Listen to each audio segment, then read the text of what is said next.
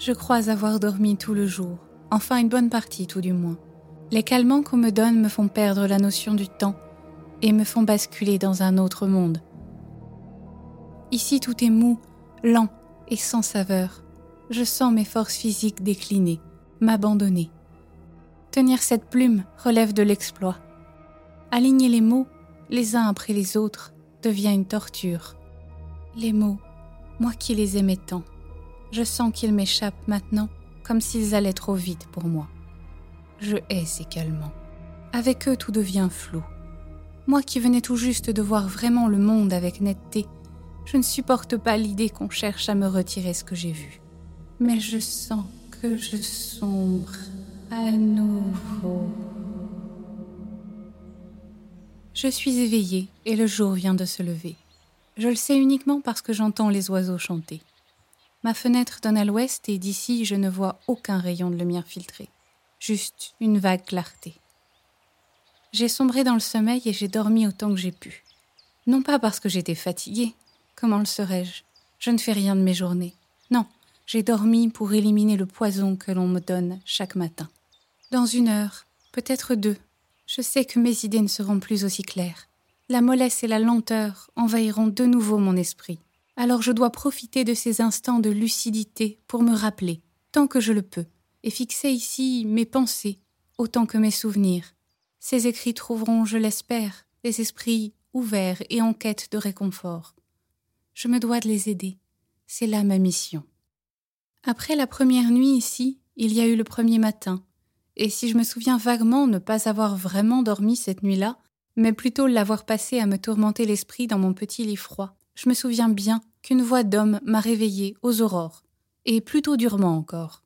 Il a dû frapper à ma porte, comme il le fait chaque matin, mais c'est sa voix qui m'a tiré du sommeil brumeux dans lequel j'étais tombée.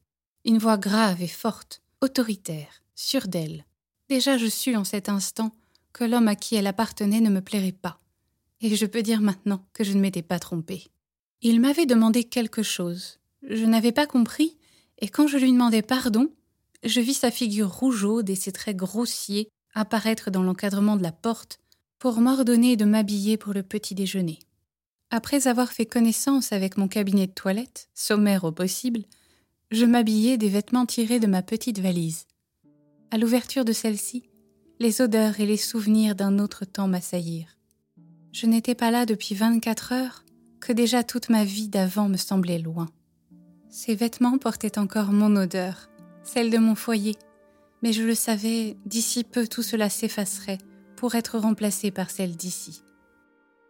Mon gilet de laine, celui que ma mère m'avait tricoté, peu de temps avant que je me marie, portait encore l'odeur de fumée de ma cheminée. Et ces vêtements, d'un autre temps, me ramenaient inévitablement à ceux de mon époux, que je sortais de notre armoire quand il n'était pas là. Je les prenais, tout contre moi, pour profiter de leur parfum, de son odeur. Je l'ai fait pendant des mois, des années, et comme il n'est jamais revenu, à la fin l'odeur avait disparu. Comme toi, mon Charles, mon amour.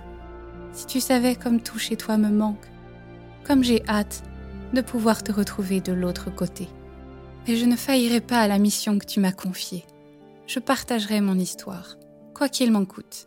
Ils doivent savoir. Le cœur encore lourd de chagrin, je suis sortie de ma chambre. Une infirmière m'attendait et me demanda de la suivre. Alors que je découvrais un dédale de couloirs aussi nus et froids que ma cellule, j'apercevais d'autres patients, traînant des pieds, le regard vide, et tous prenant la même direction que nous. Mon accompagnatrice ne se souciait que de la qualité de mon sommeil. Je ne pus malheureusement la rassurer à ce sujet.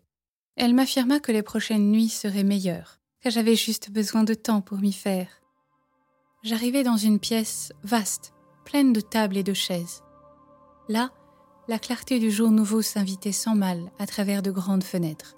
Je vis sans phare ceux qui deviendraient mes compagnons pour les semaines ou les mois à venir.